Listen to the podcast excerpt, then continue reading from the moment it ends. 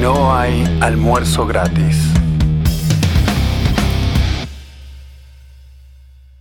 Hola, hola gente, ¿cómo están? Bienvenidos a No hay almuerzo gratis. Lo voy a decir, lo voy a decir. Qué alegría, qué gusto tenerlos a ustedes acá hoy con nosotros. Digo esto porque, dígame si, si a ustedes les pasa lo mismo. Mariana y Luis. A Luis lo trajo el huracán de vuelta, ¿no? ¿Cómo estás, Luis? Sí, estoy bien. ¿Todo bien? Sí. Decías que estás muy alegre de tenernos acá. Bueno, nosotros también nos alegramos. Pues digo esto porque nosotros la pasamos bien, pero además nosotros realmente creemos que esto que hacemos es importante. Ahora, no serviría esto de nada si no hubiera un montón de otras personas que comparten nuestros, ¿cómo decir? nuestros principios, nuestros anhelos, y cuantos más seamos, mejor. Señores, tenemos que reproducirnos. Este es básicamente el mensaje. Mira, tan importante es esto que le van a escuchar a Mariana toser varias veces. Yo tengo 40 grados de fiebre y acá estoy. Con un, bajo Ah. efecto de un, de un antipirético, pero acá estoy. Nada, seas Nada mentiroso. nos frena. Enterraron, la vez pasada esto no lo dije, enterraron a mi abuela y no me importó. Yo estaba acá Bueno, parece que estás exagerando ya. y hoy quiero prepararlos porque se viene un episodio que podría despertar polémica. Voy a plantearlo así, Bueno, como en los programas chisme, para que la gente se quede. ¿Te acuerdas que la vez pasada hablábamos de qué pasa si logramos salir de este, del llamado ciclo de las civilizaciones? sí. ¿no? Bueno, lo que estuve tratando de determinar es eh, no el qué pasa, de eso ya hablamos, por ahí un poco vamos a tocar también, pero sino el cómo. Eso es muy importante, me parece. ¿sí? ¿Qué es lo que hace falta para, de una vez por todas, salir de ese ciclo que yo personalmente llamo el ciclo del estatismo? Crece hasta, hasta hacerse insostenible, colapsa, después viene una larga etapa de oscuridad y otra vez empieza ese ciclo, ¿no? Partiendo del mismo error. Yo te Pero puedo decir lo que, que- no hace falta. Perdón, Luis, Es- ¿qué? Es que, es que no era verdadero estatismo. Claro, no, seguro, seguro. Sí, sí, eso, eso ya decían los egipcios. Lo que sí no hace falta, por ejemplo, es lo que te voy a decir ahora, la noticia de que tengo para hoy. Dale, noticias que fortalecen a. ¿Qué es lo que no hace falta, por ejemplo? Electrónico, Mm. peer-to-peer. No hace falta un nuevo impuesto, por ejemplo, ¿no? No hace falta. Ya tenemos un montón, ¿no? Yo Pero creo que a esta altura vienen bien porque es la manera de que la gente despierta. Es despertar o, no sé, morir de inanición. Bueno, digo no hace falta, pero a esta gente de la FIP no les importa lo que yo piense. y por supuesto que crearon un nuevo impuesto, un nuevo impuesto a partir del primero de octubre. eh, Era lo que le hacía falta a este país para salir adelante. Sí, sí, sí, sí. Nació el Circupa. Yo lo que quiero saber es. Lo que quiero saber es quién es el que inventa estos nombres, porque es un genio. La verdad que merece toda mi admiración. Ni siquiera me importa lo que significa. No, no, no, no sé. cómo nos van a chorear directamente. Es así, es el nuevo impuesto. Esto es en Argentina, ¿no? Es el nuevo impuesto a las billeteras virtuales. Un nuevo impuesto que va a funcionar eh, dentro de las billeteras virtuales, por ejemplo, Mercado Pago, Wallah y otras, eh, y que automáticamente van a comenzar a retener el pago del impuesto a los ingresos brutos cada vez que reciban transferencias. Mm, lo- O sea, ¿Te acuerdas de por qué decíamos que esta gente son los esclavistas de estos tiempos? y sí, Y te das cuenta, además, por qué O sea, va- van a convertir a, a cualquier billetera digital en Piper. Eh, sí, sí, sí, son agentes de retención. O sea, fun- Básicamente. Sí. funciona como agente de retención automáticamente, o sea, vos ni la ves pasar, o sea, ni te enterás, ¡Ping! desaparece tu, tu guita de ahí. Bueno, la buena noticia es que de las 24 jurisdicciones de la Argentina solo se adhirieron 8 a este Sí, Circupa.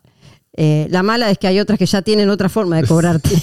o sea que no adhirieron porque ya te lo están sacando. Y que además, esperá, dale dos, tres semanas. Sí, sí, sí. sí. Se adhieren todos. Y van todos juntos. En esto siempre, ¿viste? A- a- Acá siempre se juntan todos y para, para cobrar impuestos están todos, no importa si están de un lado, del otro, arriba, Pero derecha, izquierda. Porque estas son las cosas que van explicando por qué pasó lo que pasó. ¿Por qué Mm. BTC no podía escalar? ¿Por qué nos dijeron que eh, en realidad cada usuario tenía que tener un nodo completo? Y si no, no era realmente un usuario. ¿Por qué nos decían todo eso? En realidad lo que querían no era que usáramos cada uno su propio nodo completo. Era que usáramos intermediarios. Sí. Que volviéramos a usar intermediarios. Cuando ya los habíamos superado, ¿sí? se nos volvieron a meter. Ahora los tenemos adentro, pero con una población que nunca experimentó directamente el efectivo electrónico peer-to-peer. Claro. Entonces, esta era la razón. O sea, todo lo demás son distracciones. Para esta gente somos ganado, ganado humano. Esto hay que entenderlo, porque estos pibes se presentan como cancheros, amigos tuyos, amigos de la innovación. Bueno, acá los tenés, innovando y esto es lo que... Ahora, muchas veces salen a decir que ellos están indignados, que están sorprendidos, que ellos son socios. Es importante entenderlo. No usen estas plataformas. Te ofrezcan lo que te ofrezcan, ¿sí? son trampas. No entren. Bueno, y hablando de trampas y de me- intermediarios y de plataformas, tengo otra noticia. Esta noticia es del universo Binance. Es como el universo Marvel, pero del terror, ¿no? Son solo los supervillanos de sí, Marvel. sí, sí, son los supervillanos de Marvel. De, este, la cuestión es, noticia de último momento. es- Bueno, eh, para el día que va a salir este episodio ya van a haber pasado 3-4 días, pero no importa, les cuento. Eh, Binance anunció que su cadena BN, eh, BNC, la Ban- BNB. Sí, BNB Chain. Binance Smart Chain, Ah, sí. es BN BSC, perdón. Ah, Eh. BSC, dije, me confundí con la... Está bien, es el token de Binance. Es BNB es el token. moneda, sí. BNB es el token y Ah. BSC es la cadena. La Claro. cadena está eh, frenada, ¿sí? Por mantenimiento, entre comillas, ellos mismos, o sea, dicen mantenimiento, entre comillas, eh, porque sufrieron supuestamente un ataque. Digamos que se llevaron en, en BNB, se llevaron alrededor de eh, 600 millones de dólares. Esta es otra, perdón, esta es otra noticia de las que fortalecen el efectivo electrónico peer-to-peer basado en prueba de trabajo. Fíjate que la vez pasada hablábamos de por qué nos quieren alejar de prueba de trabajo. Bueno, eh, yo creo que la gente se va a cuenta de a poco. Uno parece un loco, ¿no? Gritando en la plaza, esto, cuidado con esto, cuidado con esto. Bueno, estas cosas tienen que pasar. Van a tarde o temprano pasan, son inevitables, pero hasta que la gente no pierde dinero o no se asusta, no toma conciencia. Así como decíamos recién, nos quieren alejar de nuestras claves privadas, ¿sí? con este verso de vos tenés que tener tu propio nodo completo, Sí. y al final nos tiran a los... Term- Terminas en Chivo Wallet. Exacto, o Sí. sea, nos mandan al matadero, acá también, ¿sí? No, ¿para qué querés? Si esto es mucho más ecológico, esto es mucho mejor, es más saludable, es más amigable con el medio ambiente, bla, bla, bla. Bueno, acá te- y estos, eh, encima, no son directamente agentes estatales, estos están asociados al poder. Imagínate cuando estas, estas cadenas la- sean las, este, criptomonedas de los bancos centrales, lo que, cómo Por van a funcionar. Y entonces eso es lo que se viene. Pero esto es como una ventanita, ¿viste? Estás corriendo la cortina. Mira, esto, esto va a ser la norma y esto se puede llamar un hackeo. A ver, cuando vos decís hackeo, mucha gente piensa que eh, un hacker lo que hace es eh, destruir, ¿no? En realidad el hacker no destruye nada. El hacker aprovecha, ¿sí? Aprovecha las condiciones que vos le serviste. Cuanto más complejo es el sistema, más oportunidades tiene el, el hacker. Lo que hace el hacker es como aprovechar, como si yo te dijera, mira, acá tenés un contrato, pero las, la letra chica tiene 10 millones de palabras y tenés que leerlo con un microscopio electrónico. ¿sí? Bueno, ¿cuánta gente lo va a hacer? muy poca. Ahora el hacker tiene... Toma ese trabajo porque tiene el incentivo. Exactamente, Sí. exactamente. No, y aparte otra cosa, cuanto más centralizado un sistema, Claro, más claro. fácil tener un blanco de ataque. Este, este es el, el precio de alejarse de la prueba de trabajo. Yo, yo estoy cada vez más convencido, yo estoy cada vez más convencido de que para la transición a, a una sociedad libre va a ser necesario contar con una moneda digital basada en prueba de trabajo. Cualquier otro método va a ser atacado. A ver, va a ser atacado con éxito. Este es el tema, porque tiene que estar semejante sistema, que representa semejante desafío, tiene que estar preparado para ataques cotidianos. Y en esto pensó Satoshi. La alternativa cuál es? Confiar en un emisor central. Si vos tenés que confiar en un emisor central, yo te diría que te garantiza el fracaso mientras haya estado. Y quizás si no hay estado también. Porque justamente, aún, aún si estos eh, compiten entre sí, siempre vas a tener esa. Nunca va a desaparecer del todo esa tentación. ¿No? O sea, aún si el día de mañana nos liberamos por completo del Estado, va a seguir siendo mejor un sistema neutral, cuya, por así decir, política monetaria no dependa de nadie. Y eso solamente lo puede proveer Proof of Work, prueba de trabajo. Vos fíjate que estas entidades dedicadas a la minería no, no se pueden, vos no podés decir exactamente quién es dominante en el mismo sentido en que una entidad es dominante en prueba de participación. Porque esta- estas entidades cambian todo el tiempo. Vos, vos podés apuntar a determinada organización, poner, decir, bueno, va- vamos a hacerle daño, pero es un poco como apuntar a, a las nubes. O sea, están todo el tiempo cambiando de forma, todo el tiempo trasladándose. No, no hay, fíjate, no hay un minero de los primeros años que todavía esté dominando el sector. Eso cambia permanentemente. En cambio, ¿cómo haces para que, por ejemplo, la fundación Ethereum pierda el poder que tiene sobre el protocolo? ¿Mm? ¿Y qué pasa si apuntan a la fundación Ethereum y le exigen entregar sus monedas? ¿Mm? El día de mañana puede perfectamente pasar. Y acordate, basta que tengan la mayoría de las monedas y no hay manera de saber si no las tienen ya. Este es otro tema, ya, lo habíamos comentado. Basta eso para que puedan convertirse en una especie de super banco central todopoderoso indefinidamente. ¿m? O sea, ya está, pasaste ese, ese umbral y nadie te frena. En cambio, en prueba de trabajo, vos nunca llegás a ese estado. Vos siempre tenés que estar compitiendo y, y, y más allá de, está bien, vos podés decir, bueno, está bien, estás compitiendo, pero ponele que tenés mucho poder económico, entonces podés hacer una gran competencia. Ok, pero esto es lo que vas a enfrentar constantemente y además te vas a enfrentar a una capacidad ilimitada del otro lado. Una capacidad ilimitada para defenderse de esos ataques. El sistema lo defiende cualquiera que tenga capacidad para usar energía eléctrica eficientemente. Y esto, digamos, cualquiera, en cualquier lugar, en cualquier momento, se entiende la diferencia, ¿no? O sea, es realmente acá donde reside la descentralización. No se puede obviar la minería. Y, como, y por lo tanto, no se puede obviar tampoco el, el incentivo del minero. O sea, sí, se puede obviar, pero las consecuencias son fatales. No podés, esto, pues esto es lo que nos proponen, ¿no? Reemplacemos a los mineros por entidades caritativas. O eh, la minería convirtámosla en algo que puede hacer cualquiera, en cualquier lugar, desde su teléfono celular. No, no. O sea, esto. O, o mantengamos a raya a los malvados mineros con narrativas de redes sociales. Exactamente, exactamente. Y esta es otra gran diferencia. O sea, no hace falta, vos en, Proof of Work, con prueba de trabajo, no te hace falta transmitir alguna especie de conocimiento arcano, ¿no? Para que esta estructura que vos diseñaste se sostenga, se mantenga en el tiempo.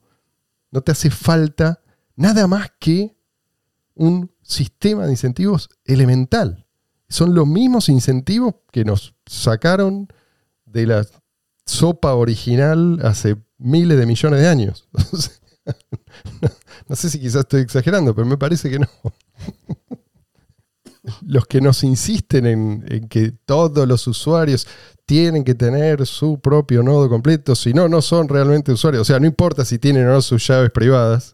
Y- o sea, pueden usar... No hay- no- no- Que usen Binance. Si, si hacen o no transacciones. Si hacen o no transacciones, si usan Binance o usan la cadena de bloques, no importa. Lo importante es que tengan su nodo completo, ¿sí? Para eh, ponerlo al servicio de Michael Saylor o este tipo de gente.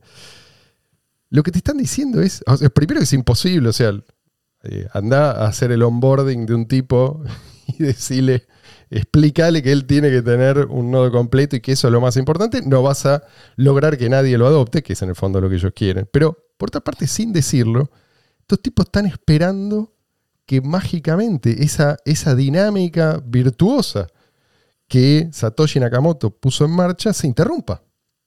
¿no? O sea, que los incentivos dejen de importar. Estos tipos son utopistas, pero realmente delirantes. Así que, ok, necesitamos una moneda neutral, necesitamos efectivo, electrónico, peer-to-peer, basado en prueba de trabajo. ¿Qué más necesitamos? Este es una buena oportunidad para responder una pregunta que quedó colgada. Nos hicieron hace un tiempo, un tal Daedor Crypto, así se hace llamar. Espero que todavía nos esté escuchando porque te llegó el momento, Daedor. La pregunta era la siguiente. ¿Creen que el Estado ha sido una fase necesaria para llegar hasta el liberalismo barra ANCAP? Es decir, dice, es un paso necesario hasta que el humano pueda convivir sin el abuso que podría generar la falta de Estado. Ah, Yo te digo cómo, cómo encararía esto. El, el Estado no puede convertirse en un escalón hacia arriba simplemente porque no te prepara para elevarte, sino todo lo contrario. O sea, es, es un pantano, es una trampa, es arena movediza. Y es muy difícil salir una vez, una vez que vos, sobre todo cuando todo tu entorno, todos comparten esta idea de que sí, en realidad, lo- como él dice, ¿no? Eh, el abuso que podría generar la falta de Estado, como que si hay Estado no hay abuso, cuando es exactamente lo contrario. Claro, O sea, eso es lo que le, iba a decir. es lo que le sirve al abusador, que vos creas eso. Y por otro lado, eh, el, esta- el, el argumento miñarquista, ¿no? Que bueno, un poquito de Estado para ciertas cosas Sí. que pueda ser necesario. Que ya sabemos. Solo la el. Estado, sí, sí. El Estado cuando está, siempre va a tender a crecer, siempre va a tender a abarcarlo todo, a meterse cada vez más en, en la vida privada de la gente. Entonces, en un punto no es necesario, sino todo lo contrario. O sea, no, no es el, lo, lo necesario para entender cómo funcionaría una sociedad sin Estado, es que el Estado se vaya retirando cada vez más, es hacer, o, o por lo menos eh, ignora- poder ignorarlo. Bueno, este es, el, es problema, que vos necesitas salir, necesitas sacar al estado de tu mente para Claro. juzgar la situación en la que estás. Pero para mucha, quizás para la, la mayoría de la gente quizás es como demasiado tarde. Ahora, ¿Cómo juzgás vos? Porque un poco la pregunta viene por este lado, ¿no? Eh, ¿cómo, ¿Cómo juzgás a la gente con la mente estatizada, por así decir? Yo creo que en muchos casos es, es algo equivalente a juzgar a alguien que fue criado por lobos, ¿no? O sea, un, salvaje. Y hablamos de la inmensa mayoría de la gente durante casi toda la historia de la humanidad. Es, es verdad, no, no podés juzgar a toda esa gente porque no, no tenían herramientas para evaluar moralmente esa situación en la que estaban inmersos. Ahora, una vez que vos tenés buenos argumentos, y además está, ampliamente disponible el acceso a esos argumentos, tenés los medios, argumentos, digo, contra la, la agresión, ahí ya podés juzgar. Entonces, a partir de ahí, no digo que sea fácil que haya una línea que vos trazás, ¿viste? Porque cada uno llega de otra manera, en otro momento, pero yo diría que ya se puede hablar de inmoralidad. O sea, ya no vale el pretexto de, bueno, esto es lo que siempre hice, esto es lo que hicieron mis ancestros, esto es lo que me dijo mi abuelo, que era, o, viste, esto es lo que me transmitió eh, tal persona que me simpatiza. Eh, ¿Qué es lo que está bien y lo que está mal? Pregunta básica. Y sin embargo, nos guiamos por, eh, no sé, una corazonada o simplemente porque, por lo que mm, heredamos, como si eso fuera una garantía. No, no digo que todo lo que heredamos sea eh, descartable, al contrario, hay, ahí hay una ventaja evolutiva, hay algo que sobrevivió por alguna razón, pero no puede ser el único criterio. Ahora, ¿cuánta gente está dispuesta a admitir la verdad? No sé.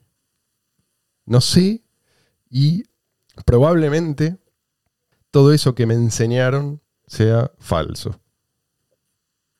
Entonces acá es donde se llena otro requisito. Necesitamos, yo diría, un núcleo duro de personas que, y esto es importante, o sea, que tienen la capacidad de hacer una defensa encendida del Estado, magnífica, que cierra, viste, para, o sea, que frente a un público te pueden convencer a todo el mundo y sin embargo no lo hacen, ¿no? Porque rechazan eso, todo es- todos esos privilegios que se les prometen, todo ese estatus, todos esos beneficios, sea por convicción o quizás porque ya esos, esos títulos que, que- que se les otorgan se depreciaron a tal punto de no.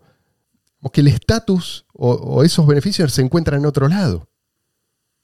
Digamos que es algo un poco como pasó con los títulos de nobleza en buena parte del mundo. Mm. ¿no? No valen lo que solían valer.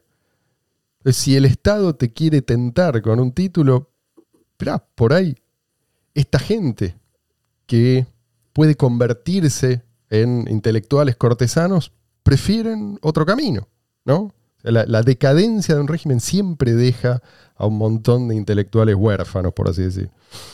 Lamentablemente, muchos después encuentran la forma de, de vender su, su lealtad a un nuevo régimen, si es que aparece un nuevo régimen.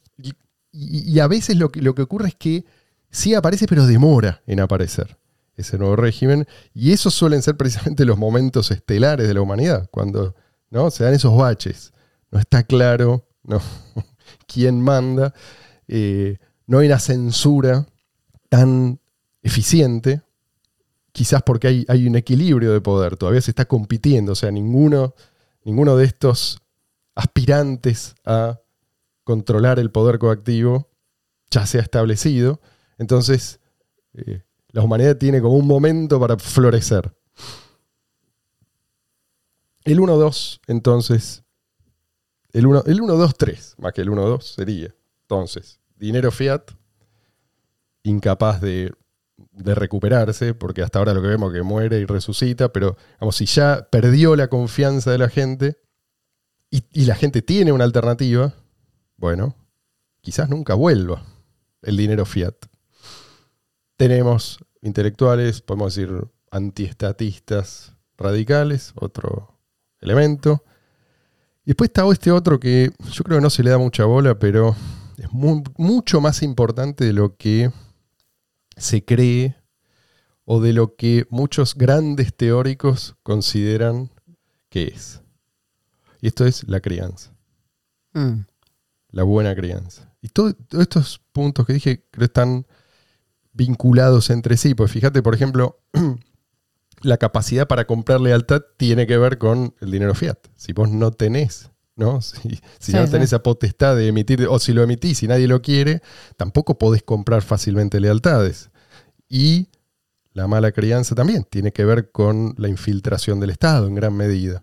Eh, y, también las consecuencias de la mala crianza eh, se asocian a una demanda de, más Estado, porque bueno, la gente dice, "Ah, este- estos problemas alguien tiene que venir a resolverlos y eh, bueno, gente adoctrinada llama, considera que la solución siempre pasa por más Estado. Entonces, todo esto es, es un conjunto de problemas que están entrelazados. Y cuando llego a este punto, mucha gente, eh, mucha gente dice, pero vos, vos realmente pensás que, que es posible, es decir, que, que esto tiene solución. Y lo que me está diciendo esa persona en el fondo es, ¿vos realmente crees que somos algo más que simples animalitos? Un poco más inteligentes eh, y con más capacidad destructiva, pero nada más. Bueno, la verdad, yo no sé si esto va a pasar. Tampoco sé si, si pasa, no sé cuándo ni exactamente cómo, creo que nadie lo sabe ni puede saberlo, pero sí sabemos que es posible. O sea, no, esto, en este punto creo que caemos siempre. No, vos me podés decir, bueno, quizás este no sea el momento, pero que esta es la, la forma de organizar una sociedad definitiva. Por lo menos, primero, por lo menos, eh, dejanos intentarlo, ¿no? O sea, por lo menos dejan, intentémoslo. ¿no? Sí, más que dejarnos, Bueno, intentémoslo, porque si esperamos sí. la autorización. Sí, no, no, no, digo, el que te dice, no, esto no es posible. no, Bueno, bueno, yo quiero intentar. Mm. Primero, por un lado. Y segundo, otra cosa que decimos siempre, o sea, lo que tenemos ahora, peor, o sea, peor que como estamos ahora, no podemos, o sea, sí se puede, siempre se puede estar peor, pero digo, eh, el nivel de estatismo que hay hoy en día, Sí, el nivel de control, el nivel de vigilancia, el nivel de, o sea, y si sumamos la tecnología, sí, sí, mucho más. ut- el Estado utilizando la tecnología para vigilarnos, para, bueno, lo que hablábamos hoy, ¿no? Para confiscar nuestra, nuestro patrimonio y todo eso, eh, tiene que haber una forma mejor. Y Sí, eso, o sea, comparado con qué, comparado con lo que tenemos ahora, o sea, siempre se puede estar mejor. Eso Sí. es lo que digo. O sea, no- te- con estos sí. elementos que Mucha tenemos gente ahora. cree que el, el totalitarismo bien, llega, viste, cae con una gran revolución Mm. sangrienta y no es así. O sea, no hizo falta ninguna revolución violenta para imponer algo que está a dos pasos del totalitarismo más salvaje. Ahora, también, así como estos cambios pueden acelerarse, también podrían acelerarse para mejor. ¿sí? Y quizás esto sea algo que se da en simultáneo. Por ejemplo, si vos tenés el colapso del sistema monetario estatal, bueno, también vas a tener a un montón de gente que se anticipó a ese colapso y que se refugió en, en buenas monedas. Mm. Y esa gente, no te digo que le- les va bien, si, realmente es una crisis económica brutal, una depresión generalizada, sí, obviamente a todos les va a ir peor, pero esta es gente que va a estar en una buena posición para impulsar un cambio. ¿sí? Es supongamos que a vos te va muy bien. Pone que tenés, no sé, el equivalente a mil millones de dólares. ¿Para qué querés tanto? O sea, ¿no, no gastarías la mitad de eso en proyectos que tengan el potencial de cambiar el curso de la historia? Digo, de, de- evitar un cataclismo seguido de una deuda oscura. eh, vamos volviendo a ese ciclo que obviamente te va a afectar. Poner que no te afecta seguro que va a afectar a tus hijos y a tus nietos. Entonces, no sé, no sé si la aceleración tiene que ser tomada como algo necesariamente negativo. Si el cambio es brusco, por ahí eso es mejor. Porque es diferente a lo que tenemos ahora. ¿sí? Un cambio que no es lo suficientemente rápido y por lo tanto la gente se va adaptando ¿sí? y pasa a ser siempre la nueva normalidad. Quizás ese cambio brusco, que es lo que esta gente siempre trata de postergar, es lo que hace falta para que haya una gran transferencia de riqueza y un despertar, por lo menos de una masa crítica de la población, no digo todo el mundo. Sí, es verdad que una de las estrategias de- del estatismo es esa, ¿no? Del- Patear para del- adelante. No, y el, el- el hecho de ir amansando Mm. este, a la, a la Claro. gente de a poquito, ¿no? El- la metáfora de las ranas en la, en la olla. Exactamente. O sea, Sí, por eso se este, usan como calentando- globos de ensayo, ¿no? O sea, mm. probemos con esto, a ver qué, cómo reacciona la gente, después volvemos a probar un año después, y así hasta que entra Porque- con vaselina. Con el tema de la digitalización del dinero pasó eso. O sea, de a poquito fue muy, Sí, sí, sí, muy sí, y todo gradual. disfrazado de grandes beneficios. todo casi sin dar todo casi sin darte cuenta, o sea, de golpe, bueno, eh, pasó tal cosa, pasó tal no sé, siempre hay una excusa como para decir, bueno, esto es mejor, esto es mejor, fíjate acá, y de golpe estás, quedas atrapado, o sea, de Sí, golpe, sí, sí. o sea, Se por la las supuestas ventajas se transforman en todas, o sea, desventajas. Entonces, eh, es, es una estrategia que está bueno estar atento a Mm. que un cambio, un pequeño corte de libertad por acá, otra pequeña restricción por allá, otra, lo que genera eso es que de golpe no- enjaulado. Y el tipo que te habla de esos pequeños, entre comillas, cambios, eh, no lo taches de conspiranoico. Ese tipo te puede Mm. estar salvando la vida.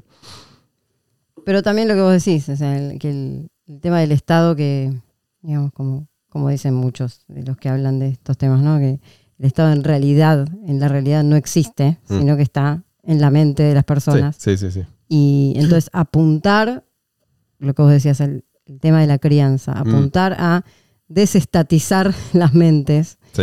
eh, desestatizar las mentes que ya están estatizadas, pero por otro lado, nunca, o sea, que haya las, las nuevas mentes que se van formando, que nunca estén estatizadas, ¿no? Y en, en eso, la base de, la, de una buena crianza sería eso, o sea, que un- una mente nunca llegue a tener Sí, sí, que ni siquiera entienda, la mentalidad no, estatista. que no responda a eso. Y Yo creo, mira, voy a ir tan lejos como para decir esto. Yo sé que esto es algo que puede sonar demencial para muchos. Sin dinero fiat, y por ende con un estado chiquito e impotente, por lo menos comparado con lo que tenemos hoy, y con buena crianza, no solo no hay más guerras, sino que prácticamente no hay más crimen común. Mirá lo que te digo. El crimen común va a pasar a ser algo tan raro que experimentar un robo en la calle, por ejemplo, va a ser algo casi como que te caiga un rayo, una cosa así. Y esto va a tener que ver con cambios en la crianza, pero que probablemente no se van a dar solo por el retroceso del Estado. O sea, cuando el Estado retrocede, deja un vacío, que hay que porque- llenarlo. demasiada gente quedó discapacitada por tantas generaciones bajo el estatismo, pero va a haber compañías, esto es algo que estamos acá vaticinando, porque, ¿por qué no? Que van a ocuparse de que los padres críen bien a sus hijos, porque caso contrario les quitan toda cobertura. O sea, a los padres va a volver a convenirles criar bien a sus hijos. O sea, hoy en día tenés los incentivos invertidos. Pero dada la naturaleza de este tipo de organizaciones, acá vas a tener, vas a tener no solamente eh, buenos incentivos, sino también buenas razones. O sea, acá la ciencia se va a tomar muy en serio, a diferencia de lo que pasa ahora, que está eh, todo muy contaminado por, por propaganda. Esto no va a estar al servicio de la política. Va a ser beneficioso para todos, para los padres, para los chicos, para el conjunto de la sociedad chico bien criado es un chico que cuesta mucho menos al conjunto de la sociedad. El otro día, Y que, le- Sí. y, y que mucho menos a la compañía de seguro. tal cual, Claro, sí, sí, sí. tal cual. Y eventualmente quizás esto Es un círculo virtuoso. o sea, es un círculo virtuoso, que- sí. Pero yo, yo no, no creo que esto termine siendo como eh, bueno, responsabilidad de las compañías de seguro. O sea, sería como una, una supervisión a la larga. Volverían los chicos a ser responsabilidad de sus padres. Y con eso creo que va a ser suficiente. Pero claro, necesitas en las primer par de generaciones padres que recuperen la conciencia de la importancia de su rol.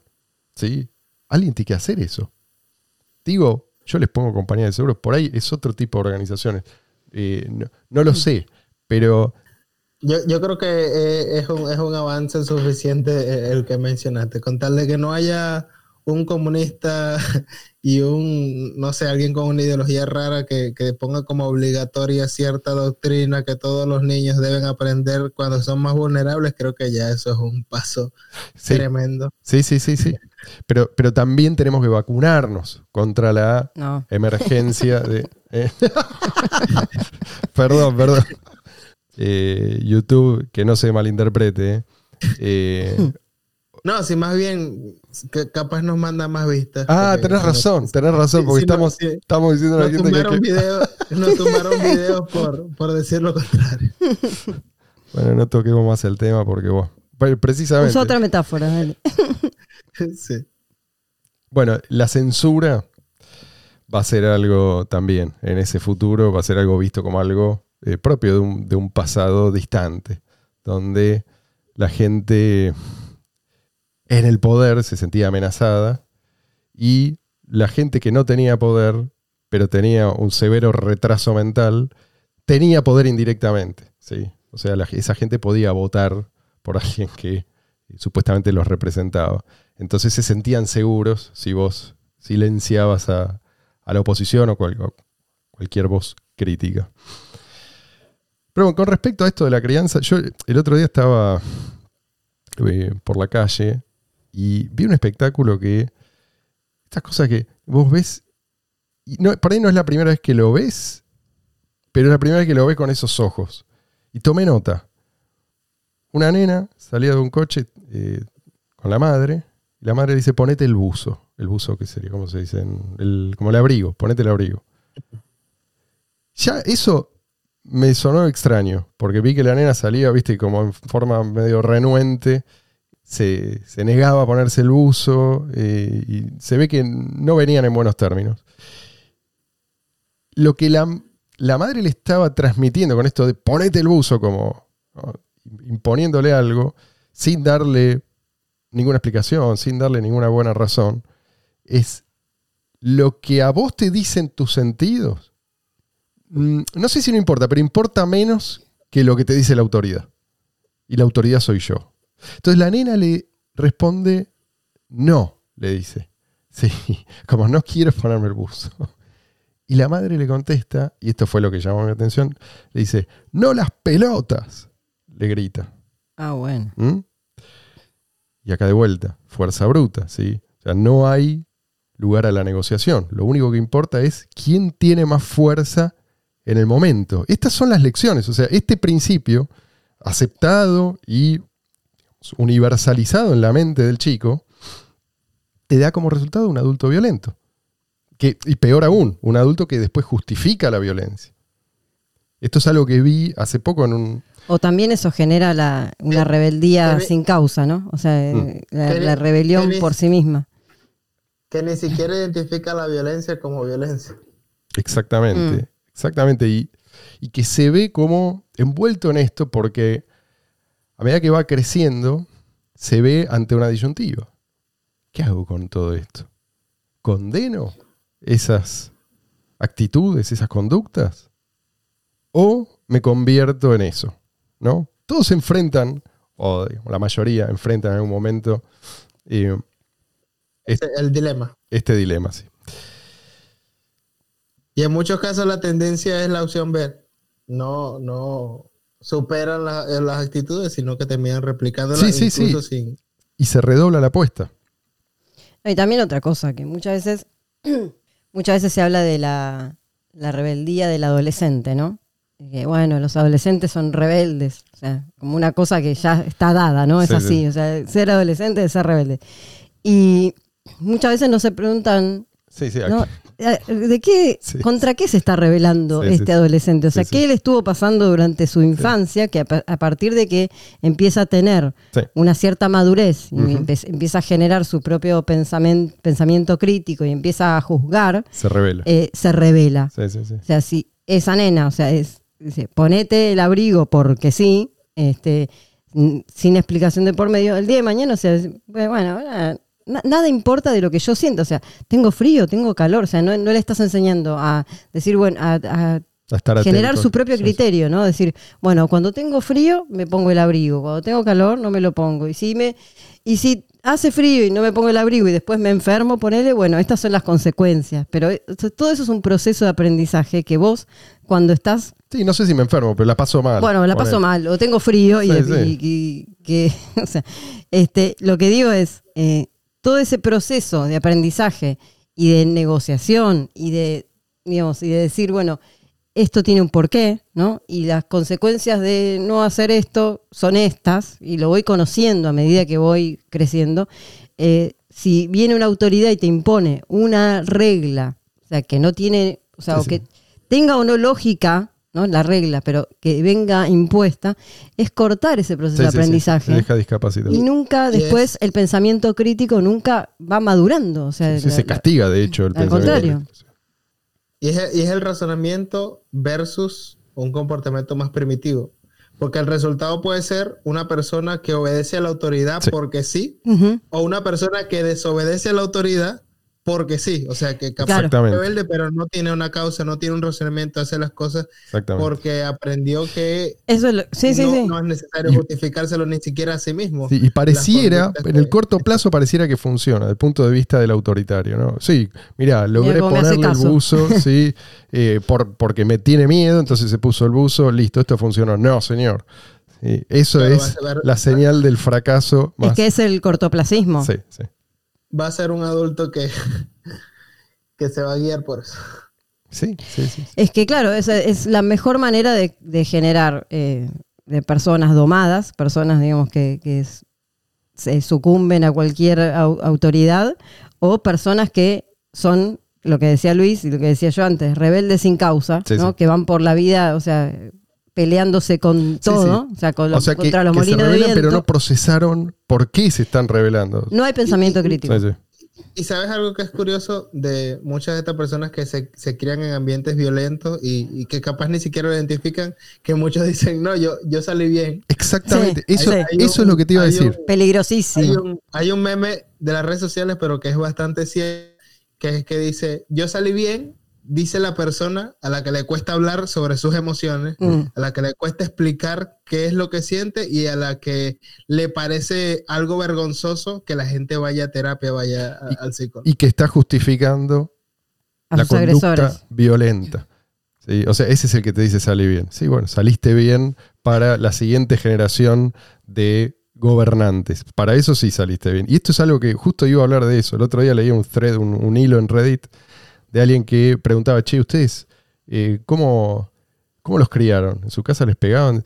La cantidad de pibes en el Reddit de Argentina. Yo a veces curioso ahí. Comentarios así del tipo, jaja, sí, me pegaban todos los días, ¿no? Como eh, restándole importancia, incluso convirtiendo en esto en algo gracioso. Eh, después otro Y que mira qué bien que estoy, porque muchos dicen Sí, eso. Sí. También, también. y cuentan tremendas historias de terror y, y terminan nada más con la frase "Mi- y mi".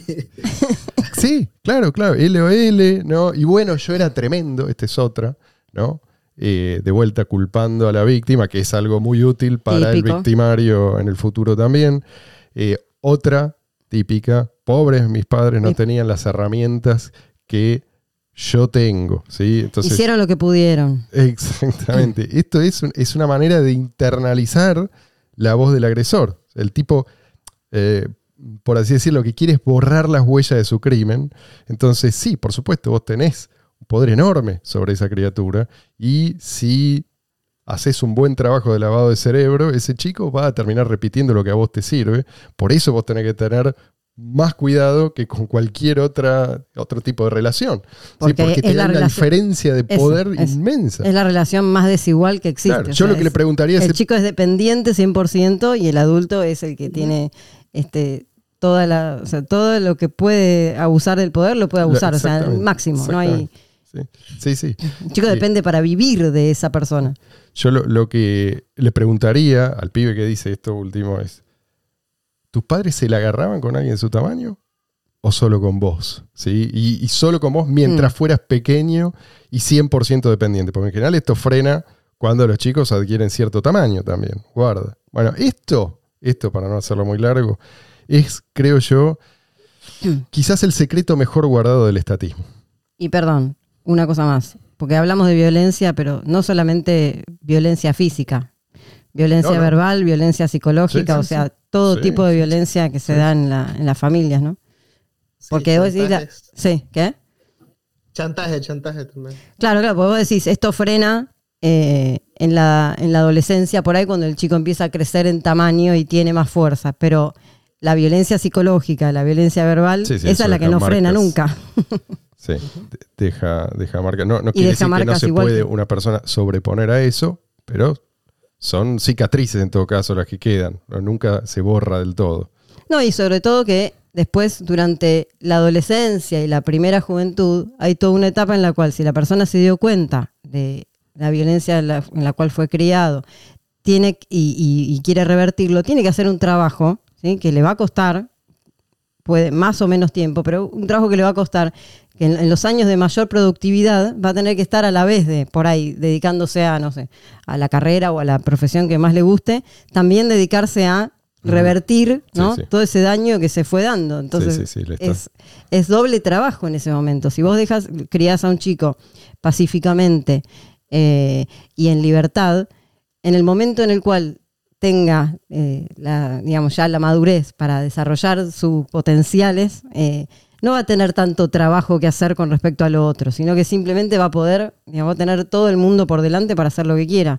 En cambio, el otro va a tener un trabajo, una tarea un poco más difícil. Va a llegar igual, seguramente, no si sé tiene si va a ganas. llegar igual. sí. Bueno, Hay por ahí no. Hay gente rota que no llega a ningún lado. Ya por sé, eso, ya sé, por pero eso digo- insistimos en esto. porque, Digo, el que tiene guarda, muchas no sabés ganas. cuál puede superarlo y cuál no. No, no está bien, pero el que tiene muchas ganas y, y- y lo logra, quiero decir, por ahí va a llegar igual, pero le va a haber costado Mm. mucho más. ¿Me entendés? O sea, es como que es un Va a trabajo. tener que, va a tener que recriarse. Exactamente. Y, y siendo, y siendo un adulto con, con responsabilidades. Por, por eso es que ahí, bueno, a mí me llama la atención, ¿no? Este, el sistema Montessori me ha llamado la atención durante bastantes años porque se, se enfoca en que el niño, niño haga cosas análogas a lo que va a hacer de adulto. Mm. Muchas de las cosas que se hacen se, se le ponen a hacer tareas muebles del tamaño de un niño, ¿no? Sí, a, a la, a la escala de lo que él puede manejar, pero cosas que él va a replicar cuando sea eh, más grande y se le enseña a ser más seguro, etcétera, o sea, más seguro de sí mismo, a justificar, digamos, la- la- las cosas que hace, a entender las cosas que, que está haciendo y que si- siendo un niño igual no tiene una libertad completa como que si se quiere matar o se, se va a tirar por un barranco, pero con la supervisión de los padres y sin embargo fortaleciéndolos desde, desde chiquitito. Y yo creo que cuando tenga yo un, un muchachito, creo que algo parecido a eso es lo que...